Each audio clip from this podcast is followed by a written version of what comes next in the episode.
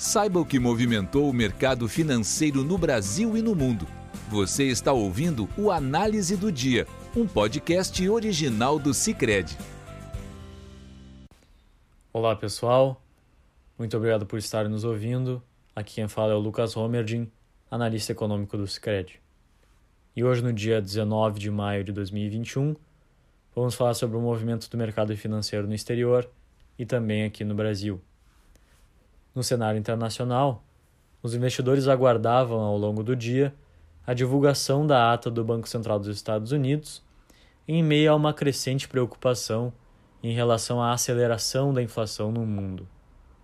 Segundo reportado na ata, alguns membros do Banco Central teriam sugerido que poderia ser apropriado começar a discutir nas próximas reuniões um plano para o início da remoção de estímulos.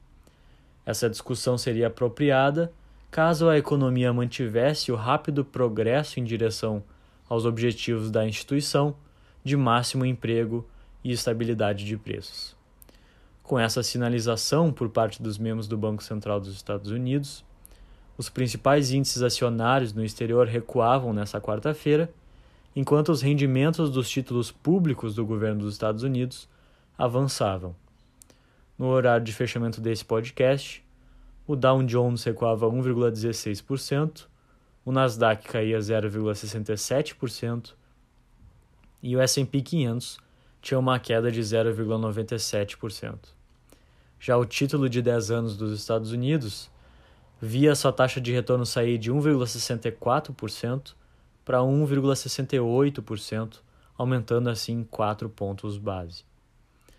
Na Europa, os mercados acionários, mesmo fechando antes da divulgação da ata do Banco Central dos Estados Unidos, já refletiam as preocupações dos investidores com o avanço da inflação.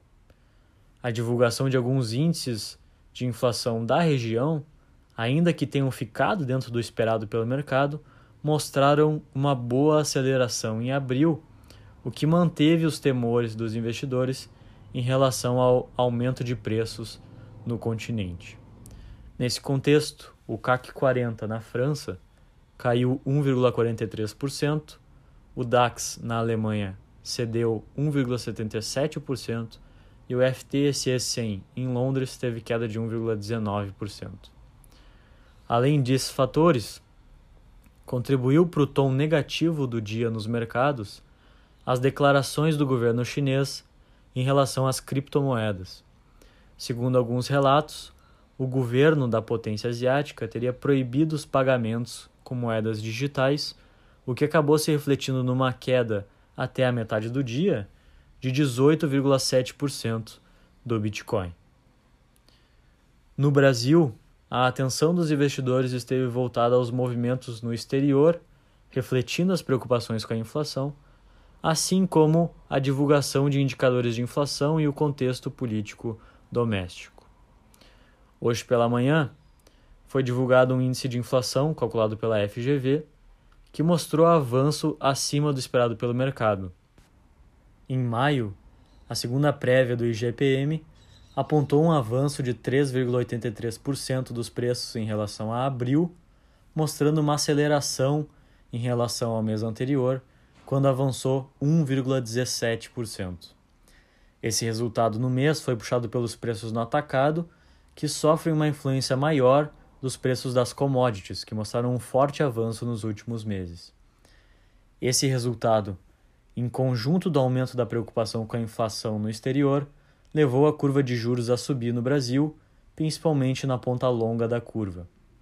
O contrato de DI com vencimento em janeiro de 2022 viu sua taxa de retorno subir 3 pontos base para encerrar cotada a 5%, enquanto o contrato com vencimento em janeiro de 2027 viu sua taxa de retorno avançar 6 pontos base e encerrar cotada a 8,92%.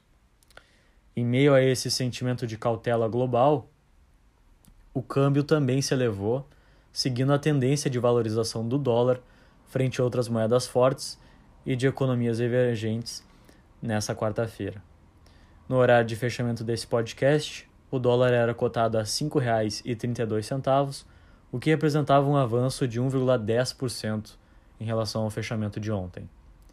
Já o Ibovespa recuava 0,69%, em linha com o movimento das demais bolsas no exterior, e era cotado a 122.136 pontos. Além da preocupação com a inflação, o principal índice da bolsa também era afetado pela queda das commodities nessa quarta-feira, com queda do barril do petróleo do tipo WTI e também do minério de ferro.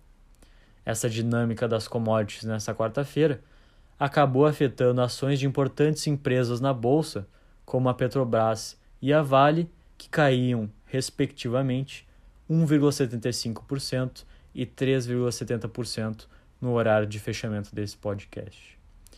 Com isso, a gente encerra o nosso podcast de hoje. Obrigado por estarem nos ouvindo. Até amanhã. Você ouviu o Análise do Dia, um podcast original do Cicred. Até a próxima!